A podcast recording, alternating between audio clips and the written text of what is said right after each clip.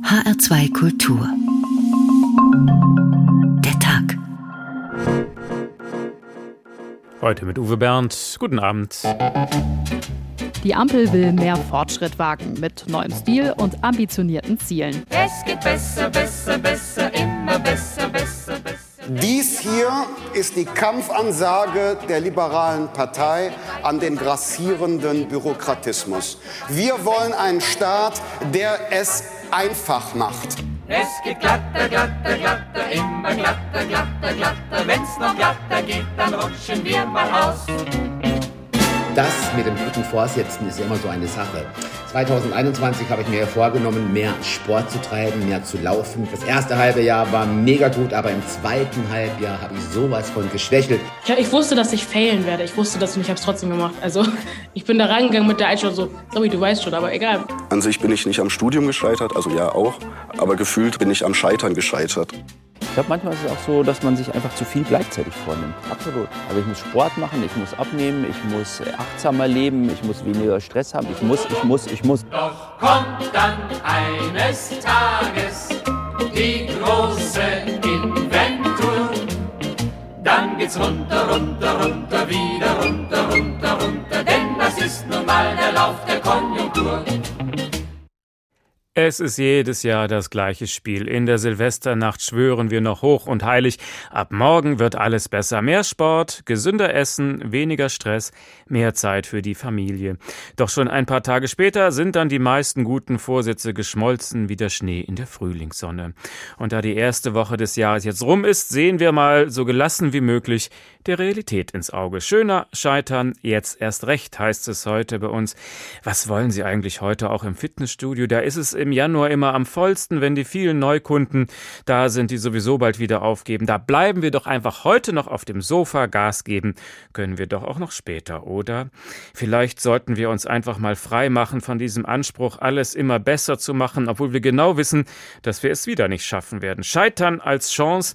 Das ist ein schönes Motto, das wollen wir mal durchspielen, sowohl im privaten als auch im politischen Leben.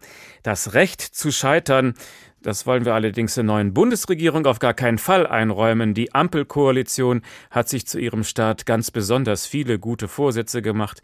Der Koalitionsvertrag ist voll davon. Welche davon sind jetzt schon zum Scheitern verurteilt? Auch das wollen wir hinterfragen.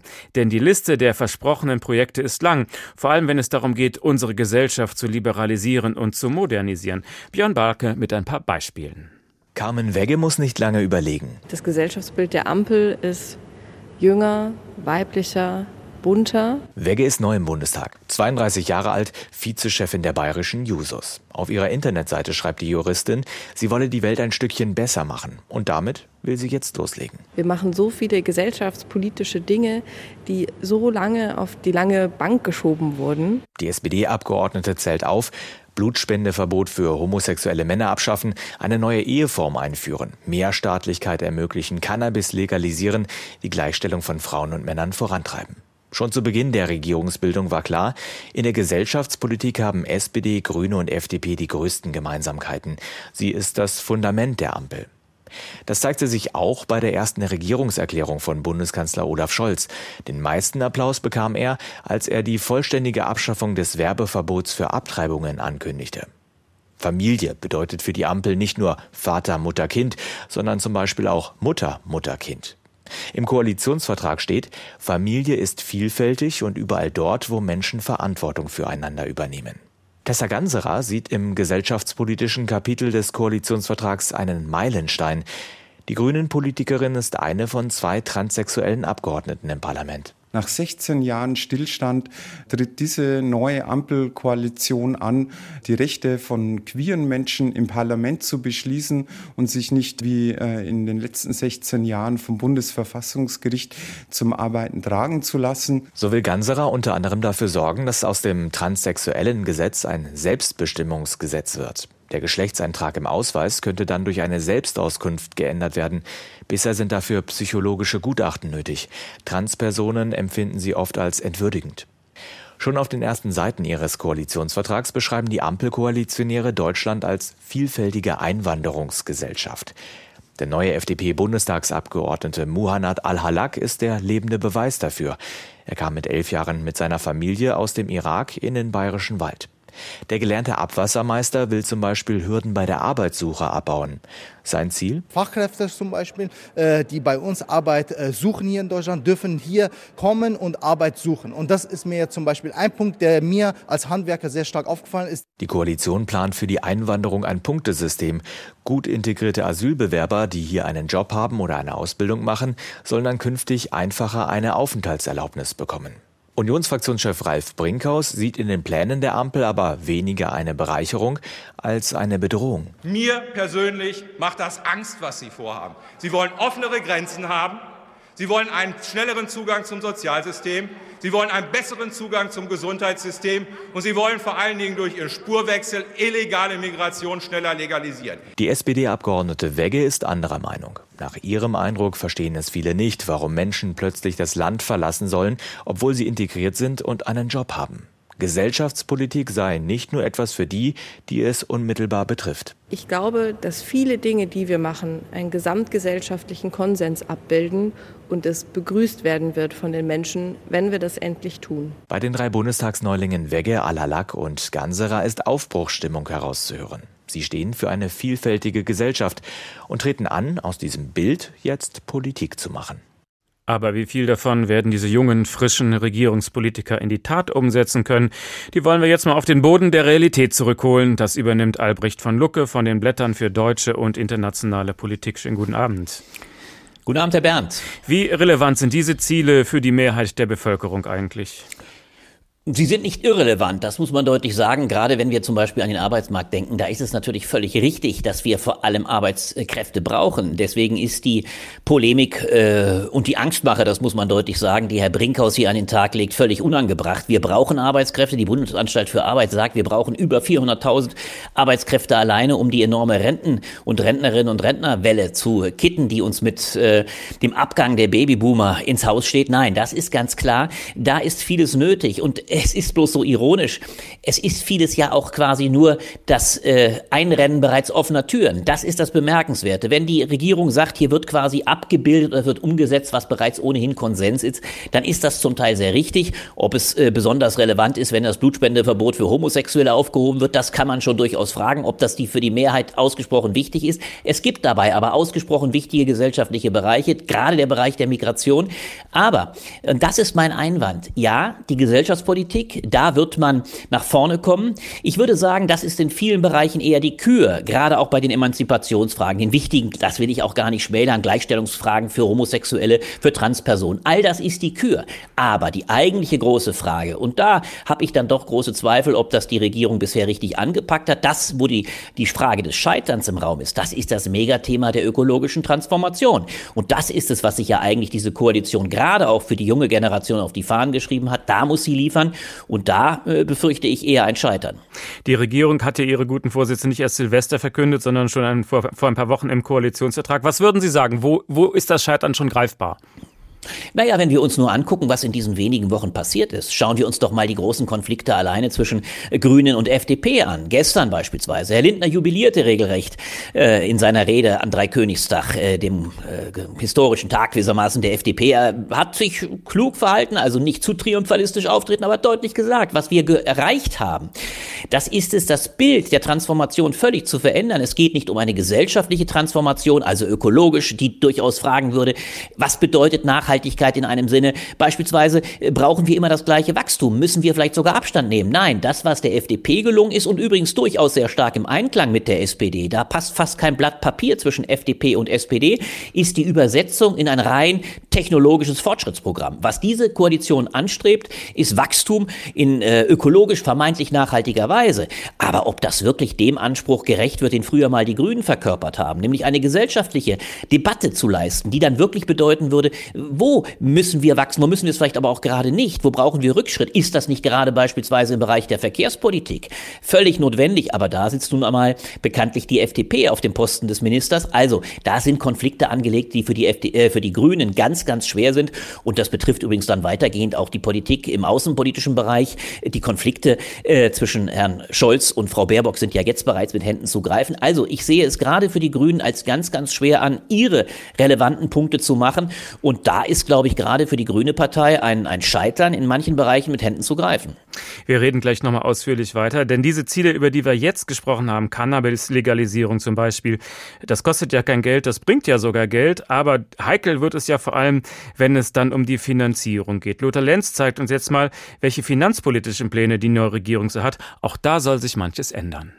Berlin, Wilhelmstraße 97. Ein riesiger Gebäudekomplex mit einem doppelt mannshohen Gitter vor der Einfahrt. Bundesministerium der Finanzen steht in Metallbuchstaben unten an der Fassade. Wenn es nach Christian Lindner ginge, dann könnte am Eingang auch stehen Ermöglichungsministerium. Denn der neue Hausherr sieht seine Aufgabe vor allem darin, Geld für die Großprojekte der Bundesregierung zur Verfügung zu stellen.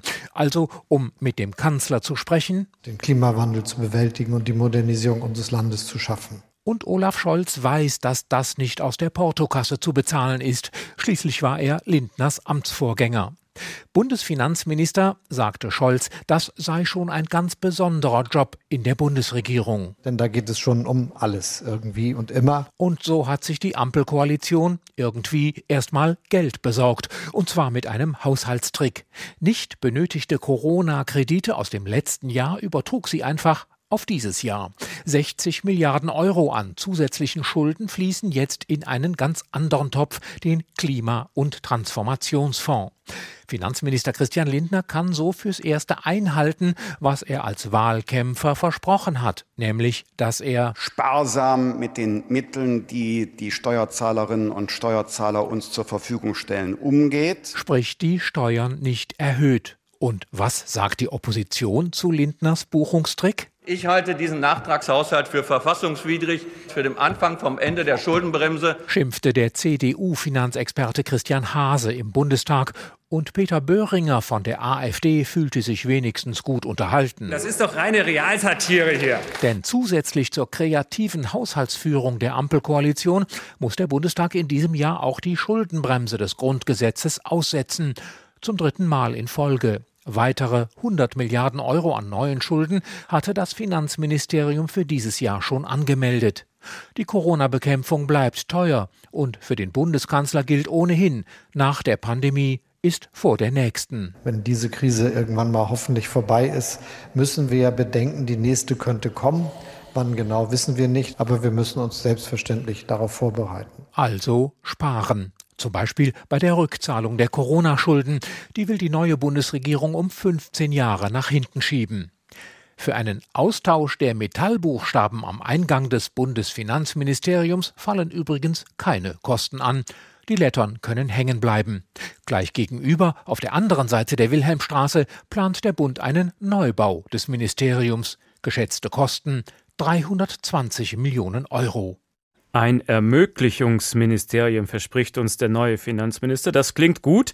Normalerweise hat er ja immer die Rolle des Mr. No in der Regierung. Albrecht von Lucke, was halten Sie von diesem Versprechen? Ja, es ist ein ironisches Versprechen, weil es ja äh, eigentlich klar machen müsste, äh, was will ich ermöglichen, zum einen, und zum anderen, wo bekomme ich auch das Geld wirklich her, mit dem ich etwas ermögliche. Bisher, Sie haben es wunderbar benannt, der Kollege, ist es kreative Haushaltsführung gewesen.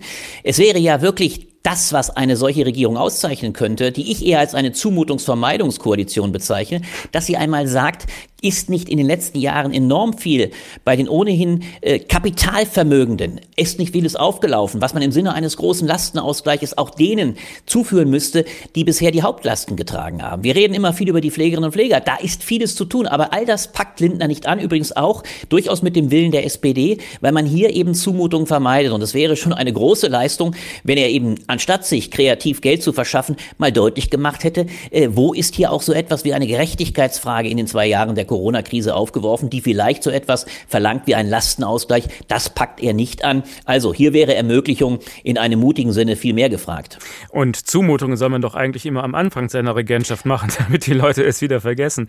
Welche? Absolut. Ja. Das ist übrigens sehr wichtig. Wollen wir doch mal kurz dabei bleiben. Ich finde das absolut entscheidend. Sie, da darf man nicht schnell drüber hinweggehen. Wenn denn am, am Anfang etwas nicht versucht wird, dann wird es am, am Ende schon gar nicht gemacht. Und Ja. dieses Dilemma, dass diese Koalition nicht die Traute hat zu sagen, wir müssen auch uns fragen, wer in der Gesellschaft sind denn die starken Schultern? Das ist von der FDP mit Chutzpe und natürlich ihrer eigenen Wählerschaft zugunste abgebügelt worden. Aber das wird uns bei der Frage der ökologischen Transformation noch mächtig auf die Füße fallen. Und später heißt es dann immer, sorry, jetzt ist kein Geld mehr da. Also welche Ziele der neuen Regierung werden wohl langfristig am Geld scheitern? Ja, das ist die große Frage. Zum Beispiel ist jetzt ja bereits ganz klar, äh, es ist zum Beispiel die jetzt manchmal noch verkündete Entlastung der schwächer Situierten nur dann möglich, wenn wir wieder neues Wachstums generieren. Das ist ganz klar gesagt worden. Also, und hier beißt sich dann wirklich die Katze in den Schwanz. Eine Transformationsdebatte, eine echte ökologische Transformation, die gerade nicht immer auf ein Mehr an Wachstum setzen müsste, müsste andere Quellen der Umverteilung äh, bringen. Das heißt, das eigentliche Scheitern, was ich befürchte, ist die Frage der Transformation in Hinsicht eines nicht immer mehr, immer mehr materialistischen und vor allem auch äh, energetischen Mehrwachstums. Äh, da, glaube ich, kommt das große Scheitern. Und insofern äh, denkt man so manches Mal äh, mit Samuel Beckett an den Satz, ja, es wird darauf ankommen, nach dem Wiederscheitern, es wieder zu versuchen und besser zu scheitern. Äh, also auch mit Sisyphus, das ist ja das Bild des originären Politikers, den Stein den Berg weiter hinaufzuschieben. Aber wenn man nicht irgendwann mal weiterkommt, dann rollt der Stein eben äh, zwangsläufig auf den Schiebenden zurück. Und das könnte dann auch diese Koalition am Ende regelrecht zermahlen. Scheitern als Chance ist ja so ein beliebtes Schlagwort. Kann das Scheitern in der Politik was Konstruktives haben? Ja, absolut, das kann es. Ich übrigens hat da auch Christian Lindner durchaus immer wieder darauf hingewiesen. Wir brauchen Fehlertoleranz. Er ist ja auf anderem Felde selber mal fundamental gescheitert. Er musste mal Insolvenz anmelden als Unternehmer. Das ist völlig in Ordnung. Man muss bloß sich Folgendes bewusst machen. Man darf nicht immer wieder scheitern. Gucken wir nur auf ein ganz konkretes Problem. Wenn diese Regierung immer wieder Versprechungen macht, beispielsweise im Bereich der Corona-Bekämpfung, also äh, noch am Ende des Monats droht es auf sie zuzukommen, es ihr nicht gelingt, die 80 Prozent, die versprochen sind, einzuhalten bei den äh, zu erreichenden Impfungen, dann ist dieses wiederholte Scheitern, dieses wiederholte Nicht-Einlösen einer Versprechung irgendwann fatal, weil es die Glaubwürdigkeit und das Ver Vertrauen in die Politik völlig untergräbt. Das heißt, man darf einmal scheitern, man sollte es bloß nicht allzu oft wiederholen, andernfalls nimmt die Politik ernsthaft Schaden. Also ungehaltene gute Vorsätze, das gab es ja schon immer. Oder würden Sie sagen, jetzt ist es besonders kritisch? Ja, es ist absolut äh, dieses Jahr und in diesen Jahren ganz, ganz dramatisch, weil wir ja in den letzten Jahren einen solchen Vertrauensverlust in die Politik erlebt haben und vor allem, das ist das große Problem, in der Corona-Krise ist ein ungemeiner Zweifel in die Handlungsfähigkeit der Politik entstanden. Die letzten zwei Jahre waren ja mehr als bloßes Versagen einzelner Politiker. Es ist fast zu einem Politikversagen in Gänze geworden. Also, weil die Voraussicht in die fehlenden Kapazitäten bei der Impfung durch die Politik in Gänze im letzten Sommer zu kurz kam, stehen wir in dieser Malaise, in der wir sind. Und wenn es in einem solchen Fall sich die Politik nicht als handlungsfähig erweist, sondern immer nur Versprechungen macht, dann erodiert irgendwann die Tatkraft und die Möglichkeit, überhaupt auf die Politik zu setzen. Und das wäre das Verheerendste. Also insofern sind wir schon an einer sehr kritischen Stelle. Hier darf sich das Scheitern nicht allzu oft wiederholen. Ansonsten äh, läuft äh, die demokratische Politik äh, Gefahr, auf Grund zu laufen. Albrecht von Lucke von den Blättern für deutsche und internationale Politik. Vielen Dank. Und natürlich wimmelt es in der Literatur nur so von der Beschreibung von Gescheiterten. Der Begriff übrigens stammt angeblich aus der Seefahrt. Wenn ein Schiff auf einen Felsen trifft, dann zerbricht es in seiner Holzscheite. Es scheitert, so wie in der Banale, Ballade Nils Randers von Otto Ernst. Krachen und Heulen und berstende Nacht, Dunkel und Flammen in rasender Jagd, ein Schrei durch die Brandung. Und brennt der Himmel, so sieht man's gut, ein Wrack auf der Sandbank. Noch wiegt es die Flut, gleich holt sich's der Abgrund. Nies Randers lugt, und ohne Hast spricht er, da hängt noch ein Mann im Mast. Wir müssen ihn holen. Da fasst ihn die Mutter. Du steigst mir nicht ein. Dich will ich behalten, du bliebst mir allein. Ich will's. Deine Mutter. Dein Vater ging unter und Momme, mein Sohn. Drei Jahre verschollen ist Uwe schon, mein Uwe. Mein Uwe. Nies tritt auf die Brücke. Die Mutter ihm nach. Er weist nach dem Wrack und spricht Gemach. Und seine Mutter? Nun springt er ins Boot. Und mit ihm noch sechs. Hohes, hartes Friesengewächs. Schon sausen die Ruder. Boot oben, Boot unten, ein Höllentanz. Nun muss es zerschmettern. Nein, es blieb ganz.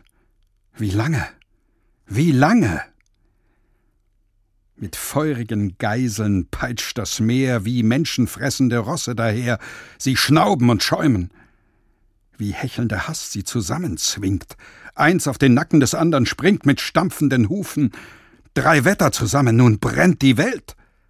Was da? Ein Boot, das landwärts hält. Sie sind es. Sie kommen. Und Auge und Ohr ins Dunkel gespannt. Still! Ruft da nicht einer? Er schreit's durch die Hand. Sagt Mutter, s ist Uwe. HR2 Kultur, der Tag. Schöner Scheitern, jetzt erst recht. Warum wird das nie was mit den guten Vorsätzen zum neuen Jahr?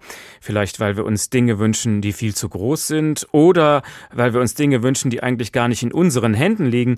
Wir wollen jetzt mal ein bisschen mehr Systematik in das Thema bringen. Im Coaching setzen viele auf die sogenannten SMART-Regeln.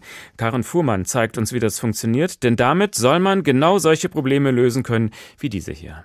Jeden Vorsatz, den ich mir irgendwie vorgenommen habe, habe ich dann im Endeffekt dann eh nach zwei, drei Wochen wieder verworfen. Ja, man, man fragt sich schon am Anfang immer mal, aber dass man sich irgendwie großartig daran hält oder sich das weiter befolgt, ich glaube nicht. Also, also ich jetzt zumindest nicht. Man sagt immer, ja, ich will das und das machen.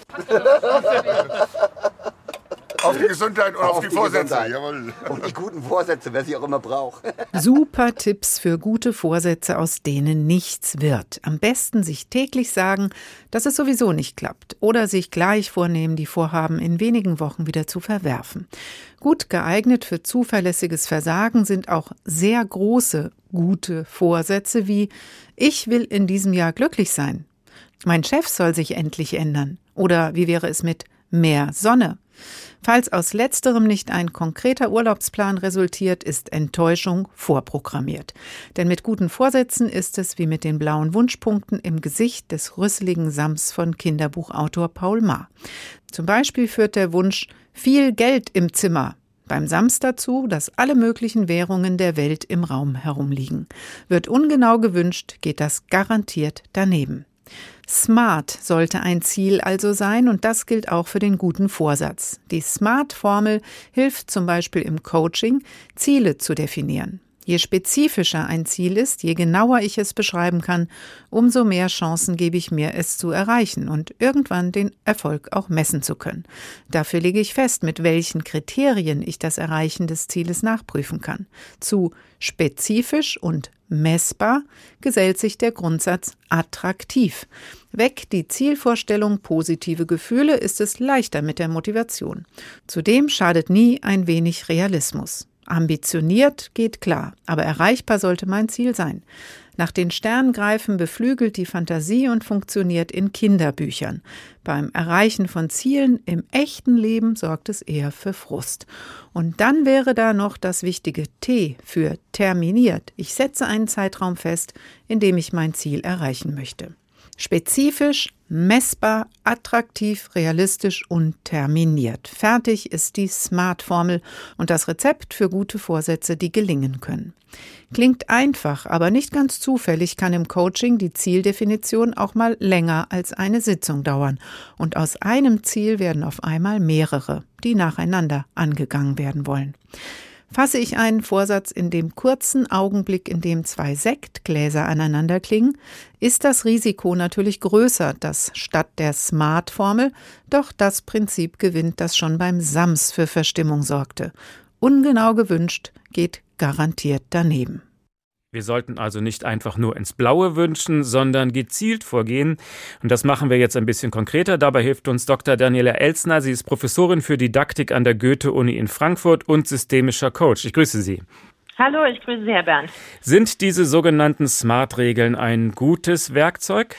Auf jeden Fall, begrüße ich sehr. Sie sind allerdings nur die halbe Miete, würde ich mal sagen. Die andere Miete besteht aus welchem Teil? Naja, also wir beurteilen Situationen immer auf zwei Ebenen, einmal kognitiv und einmal affektiv. Und die Smart-Ziele, die sind eben auf der kognitiven Ebene zu finden und auf der affektiven Ebene, da sind unsere Gefühle, unsere Erinnerungen, unsere Erfahrungen. Und die, äh, ja, die spielen uns manchmal so ein bisschen rein, wenn es äh, um Ziele umsetzen geht. Und da müssen wir ein bisschen hinschauen. Was macht denn da die Gefühle falsch? Also die Gefühle, die sind gespeichert mit äh, verschiedenen ähm, Erlebnissen, die wir haben, Erfahrungen, die wir haben.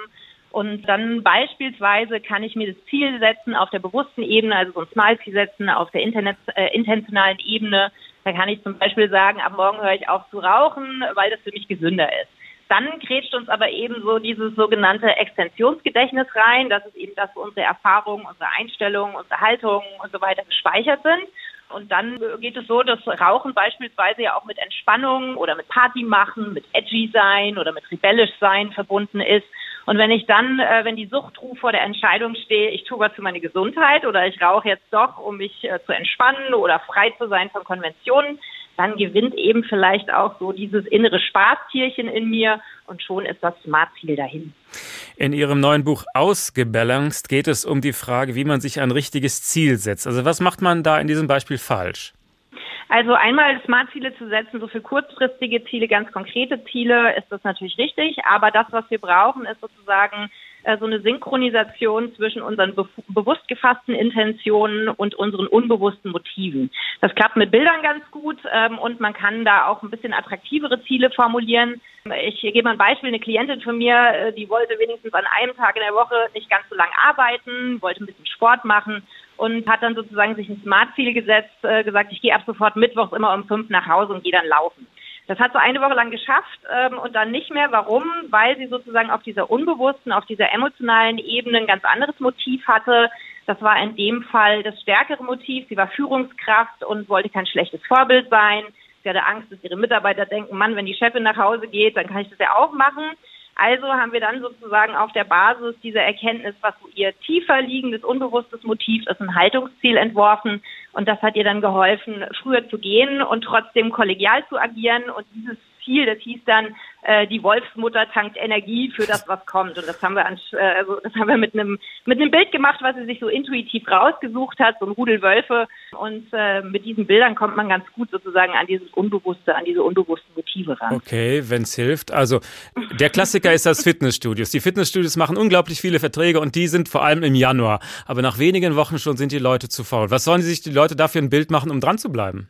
Naja, also wenn ich eben jetzt so bildlich denke, dann würde es helfen, wenn ich mir beispielsweise so ein schönes Bikini-Foto von mir äh, aus guten Jahren äh, an den Kühlschrank hänge ähm, oder eben auch das, was ich gerne ähm, erreichen möchte, ein Sixpack, dazu dann sozusagen irgendwie einen Reminder mir auch in die Hosentasche stecke. Das ist sozusagen das, was ich gerne möchte. Ja, das kann ja so ein kleiner Handel sein oder irgendwie, weiß ich nicht, irgendwas, was, äh, was mich sozusagen in dem Moment attraktiv äh, macht oder was ich attraktiv finde. Ein Reminder und dann das Ganze sozusagen einfach wiederholen, ein bisschen Disziplin, ein bisschen durchzuhalten, einfach mal hinzugehen. Und je häufiger ich das mache, ähm, ja, desto größer die Wahrscheinlichkeit, dass ich es auch wiederhole. Vor allen Dingen, wenn ich mich hinterher belohne. Also dann in dem Fall vielleicht nicht mit einem Stück Kuchen, suchen, aber äh, mit dem Lieblingslied, äh, ja, was mir irgendwie gefällt. Also man kann sich das merken mit der RRR-Regel, Reminder, Repeat und Reward. Also Reminder, einmal dran erinnern, was ich machen wollte, Repeat, nochmal machen, immer wieder machen, einschleifen und dann sozusagen die kleine Belohnung. Und irgendwann machen wir es dann automatisch, dann laufen wir zum Fitnessstudio hin. Ich habe meins übrigens gekündigt im Januar. Ah, sehen Sie mal. Da, genau das wollte ich ja fragen. Ist das nicht auch eine Strategie? Müssen wir uns nicht vielleicht eher frei machen von diesen übertriebenen Wünschen und Anforderungen? Vielleicht geht es uns ja besser, wenn wir unsere Ziele runterstecken statt rauf. Ja, also äh, so realistische Ziele zu stecken ist auf jeden Fall sehr, sehr sinnvoll. Wir haben sehr häufig so überhöhte Zielvorstellungen. Im Coaching arbeiten wir immer mit Skalen und sagen so auf einer Skala von eins bis zehn. Also eins ist so, dass ich mache jetzt beispielsweise gar keinen Sport. 10 ist, ich laufe demnächst Marathon und gehe fünfmal die Woche trainieren, da eben zu sagen, was würde denn die Situation schon so ein bisschen verbessern? Also wie komme ich von der 1 auf die 2 beispielsweise, wenn ich keinen Sport mache? Und da könnte man dann sagen, gut, äh, vielleicht mal 30 Minuten ein bisschen Yoga machen oder irgendwie so eine Seven-Minute-App sich installieren und das mal morgens ausprobieren.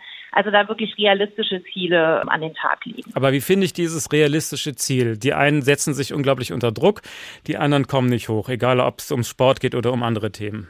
Ja, sich einfach mal frei machen von dem, was andere Leute tun. Wir gucken natürlich sehr viel auf Instagram und in Social Media und lassen da uns auch so ein bisschen leiten äh, von denjenigen, die da irgendwie einen tollen Körper haben oder super schlank sind oder weiß ich nicht, ein dickes Auto fahren.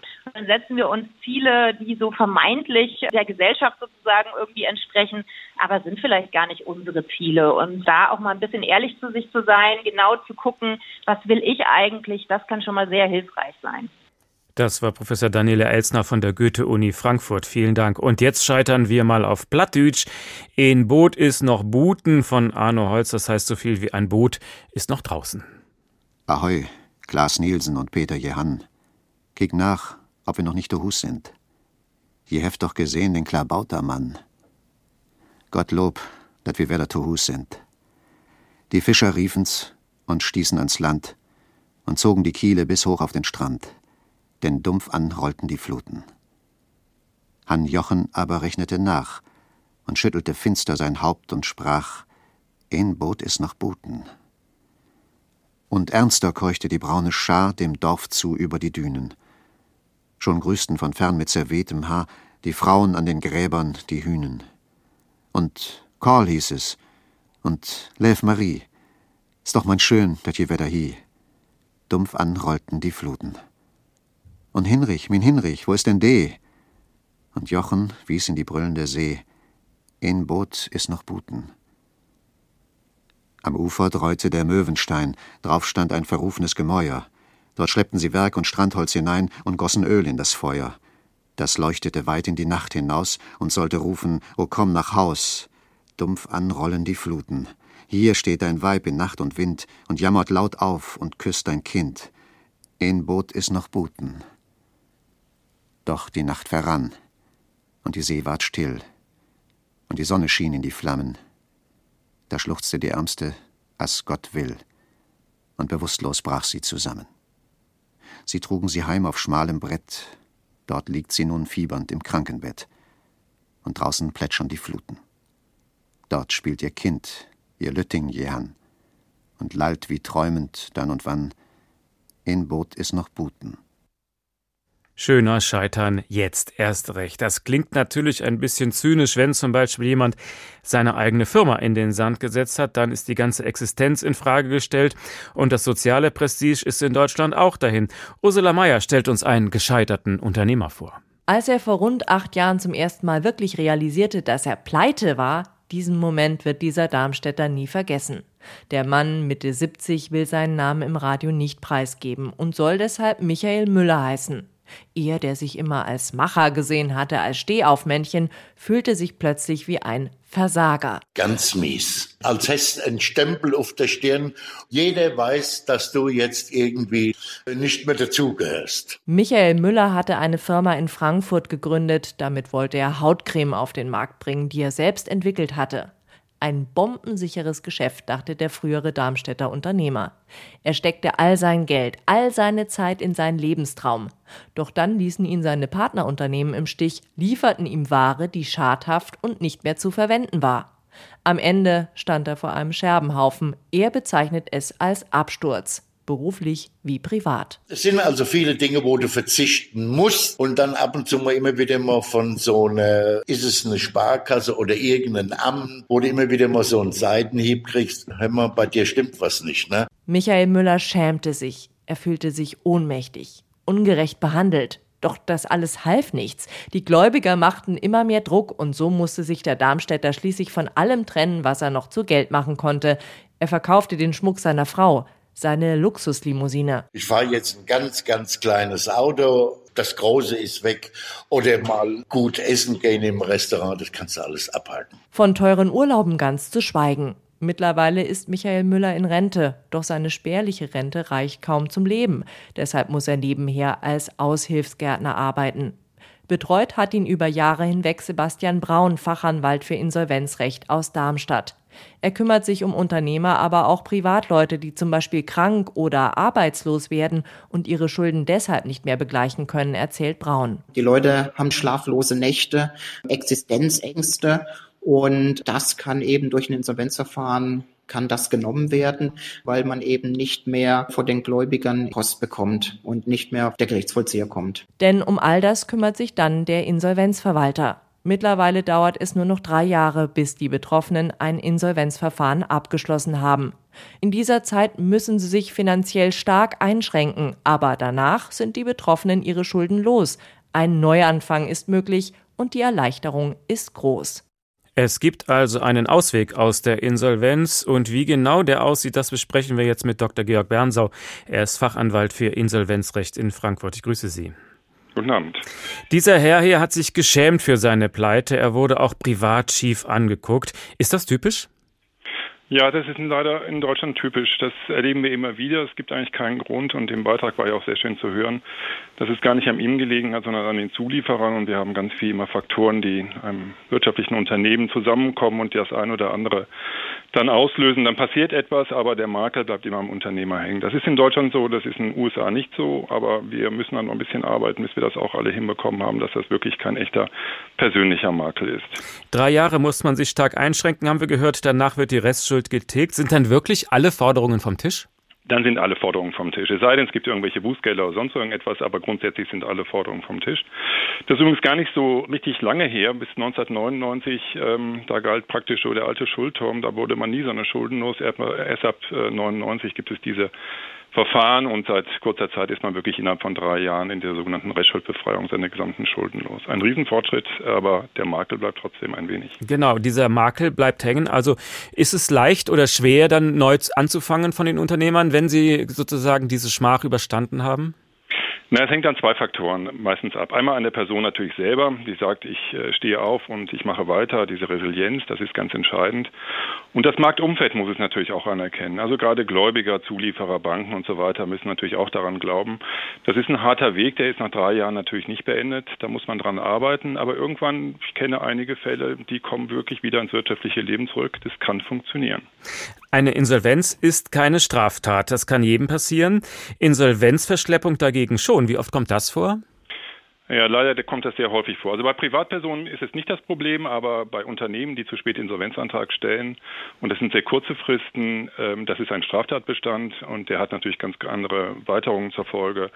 Gefängnisstrafe, man darf nicht mehr als Geschäftsführer tätig sein und vieles andere mehr. Und das äh, sind, wie gesagt, um nur, sind drei, vier Wochen, äh, die man verspätet Antrag stellt, da kommt man schon in die Strafbarkeit hinein. Und das ist in der Tat ein echtes Problem dann. Vielleicht auch Insolvenzverschleppung aus Scham wieder?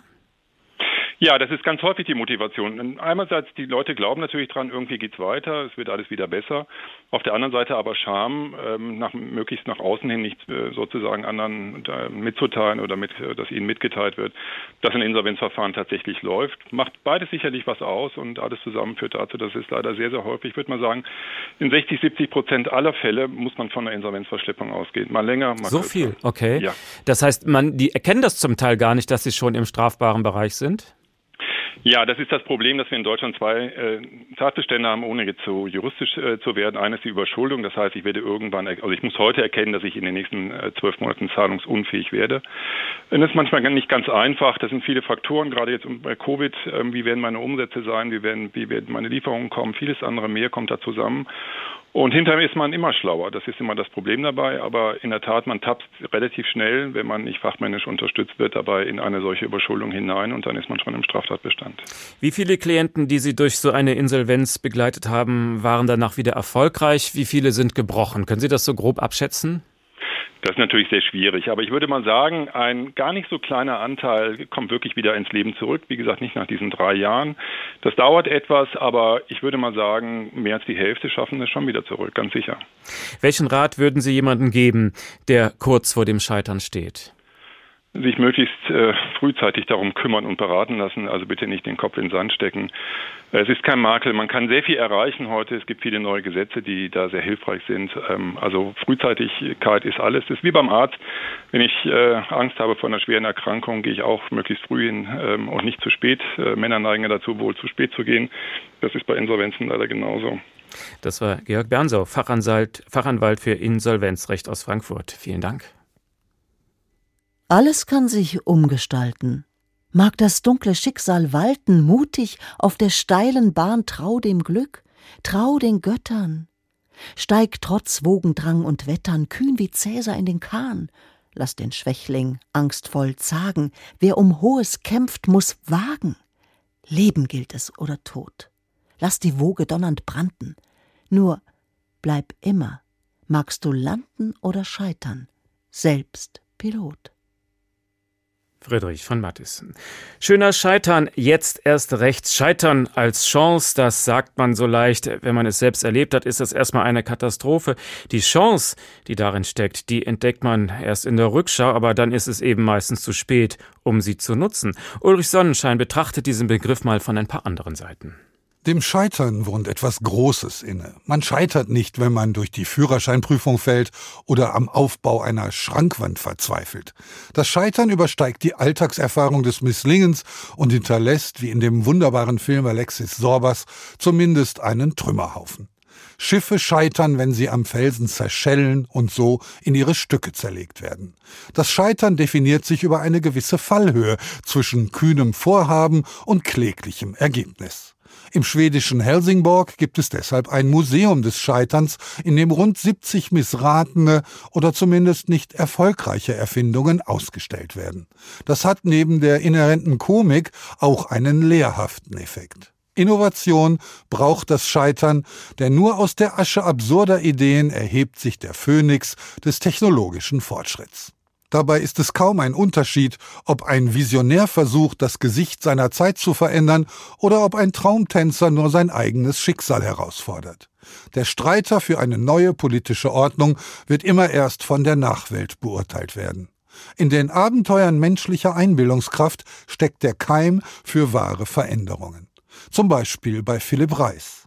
Als er 1861 im Physikalischen Verein Frankfurt seine bahnbrechende Erfindung des Telefons vorführte, wurde dies als unfruchtbare Spielerei abgetan. Warum? Reis hatte einen Übertragungsapparat entwickelt, dabei aber nicht an Kommunikation gedacht und die Rückleitung schlicht vergessen. Aus seinem halben Telefon machte Alexander Graham Bell kaum 15 Jahre später eine Weltneuheit, die es in nur knapp vier Jahren quer durch die USA auf 50.000 Apparate brachte. Im Rückblick ist die Erfindung von Philipp Reis gescheitert, aber sie hat eine wirkliche Innovation erst möglich gemacht. Und so werden gesellschaftliche, ökonomische, technische oder gesetzliche Voraussetzungen oft übersehen, wenn man gescheiterte Projekte betrachtet. Der Zeitgeist richtet oft über Wohl und Wehe innovativer Gedanken und entscheidet darüber, ob sie in der Ecke der Lächerlichkeit landen oder sich zum Erfolg ausweiten lassen.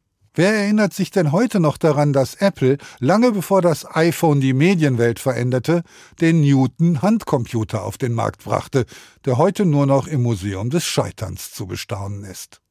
Innovation also braucht das Scheitern und wenn man selbst Apple-Produkte im Museum des Scheiterns besichtigen kann, na dann ist das doch ein bisschen hoffnungsvoll, oder? Professor Matthias Junge ist Soziologe an der Uni Rostock und Herausgeber des Buches Scheitern Aspekte eines sozialen Phänomens. Schönen guten Abend. Einen schönen guten Abend Ihnen auch, Herr Bernd. Was sind das für soziale Faktoren beim Thema Scheitern? Ein soziales Phänomen. Also der eine soziale Faktor ist insbesondere die vorhandene oder nicht vorhandene Kultur des Scheiterns. Also da gibt es international sehr große Unterschiede. Es gibt Länder, die das Scheitern richtig verpönen. Dazu gehört zum Beispiel Japan. Deutschland liegt da so im Mittelfeld. Und in Amerika gehört Scheitern im Prinzip in Anführungszeichen zum guten Ton. Sie bekommen also sofort eine zweite Chance, und man sagt ihnen, naja, gut schiefgegangen, dann haben sie was draus gelernt und probieren es anders nochmal. Warum gilt das Scheitern bei uns als ein Makel? Ich glaube, die Kultur der Bundesrepublik ist eine Kultur, die sehr stark auf Scheiternsvermeidung setzt. Es zählt ja bereits Arbeitslosigkeit als Scheitern. Wenn etwas schief geht, ist das immer ein Makel. Also Scheitern ist das, sozusagen, was sozial geächtet wird. Sowohl wenn Ehen scheitern, wie auch wenn Firmen oder Betriebe scheitern, also in, in die Insolvenz gehen, dann ist das erstmal ein Makel. Sie bekommen dann von einer Bank im Regelfalle so schnell kein Geld mehr. Wir haben das Instrument der Privatinsolvenz. Da gibt es eine Phase des Wohlverhaltens, wo sie sechs Jahre lang im Prinzip, was ihre Ausgaben betrifft, sehr zurückhaltend sein müssen. Und dann werden sie erst wieder in den alten Stand zurückversetzt. Und dieses, diese Kultur, dass wenn etwas schief geht, das als Makel betrachtet wird. und nicht als die Möglichkeit, es beim nächsten Mal besser zu machen. Das macht sozusagen den schlechten Ruf des Scheiterns aus. Und Sie sagten gerade, wir sind so ungefähr im Mittelfeld. Was passiert denn in Japan, wenn jemand scheitert? Also es geht meistens dann um hochrangige Personen. Wenn die scheitern, wenn sie also schwerwiegende Fehler gemacht haben und wie auch immer, dann tritt nicht nur einer zurück, sondern dann tritt die Alterskohorte zurück. Die verlassen alle ihre Positionen. Das ist eine unheimlich rigide Form, mit Scheitern oder mit Verfehlen eines Zieles umzugehen. Wir liegen da im Mittelfeld, weil wir sozusagen das nicht ganz so rigoros betrachten. Wir hatten also in der letzten Regierung mit Andreas Scheuer einen Minister, der keines seiner Versprechen hat einlösen können. Der blieb aber bis zum Ende. Deshalb würde sich ja in Deutschland manch einer wünschen, dass Gescheiterte eher abtreten, so wie in Japan vielleicht, und eher die Verantwortung übernehmen. Also vielleicht wäre ein bisschen mehr Japan sogar ganz gut für uns, oder? Nein, weil, weil sozusagen dann würde das Scheitern ja noch mehr verpönt. Die USA haben Sie gerade als positives Beispiel äh, dargestellt. Könnte man also auch sagen, sind die USA so innovativ, weil das Scheitern da akzeptierter ist? Ja, die Vermutung ist sehr plausibel. Eine Kultur, die fehlertolerant ist, die Scheitern toleriert oder sogar sagt, ohne Scheitern geht es gar nicht richtig voran. Die ist stärker innovativ, fördert Innovationen, Neuartigkeiten viel, viel stärker. Ist auch positiver dem Risiko gegenüber eingestellt. Folgt das Scheitern im Privaten anderen Regeln als im Geschäftlichen? Ja, ich glaube, im Privaten ist das Scheitern etwas, was man eventuell bewältigen kann. Da kann man dann Therapeuten, Eheberater und wen auch immer zum Beispiel zu Rate ziehen, wenn eine Ehe gescheitert ist. Man kann sich vornehmen, man macht es beim nächsten Mal besser. Also Scheitern wird tendenziell anerkannt, aber nur unter Schwierigkeiten, also auch unter Auflagen. Also Sie können sich nicht hinstellen und sagen, ja, meine erste Ehe ging schief und jetzt probiere ich es bei der zweiten nochmal. Das wäre tragisch. Das Scheitern in der Ehe, das wurde früher auch verachtet und das hat sich heute geändert, würde ich mal sagen, oder? Ja, also heute gehen wir von sukzessiven Partnerschaften aus. Also Partnerschaften folgen aufeinander, sodass das Scheitern einer Partnerschaft eher in den Bereich der Normalität hineingeragt hat. Wie können Sie uns da Mut machen? Was würden Sie gescheiterten, privat gescheiterten raten? Es wieder zu versuchen. Also das ist der, der Rat, den man Gescheiterten geben kann. Sobald sie sich wieder handlungsfähig oder entscheidungsfähig fühlen, ist das Beste einfach den Versuch nochmal zu wagen.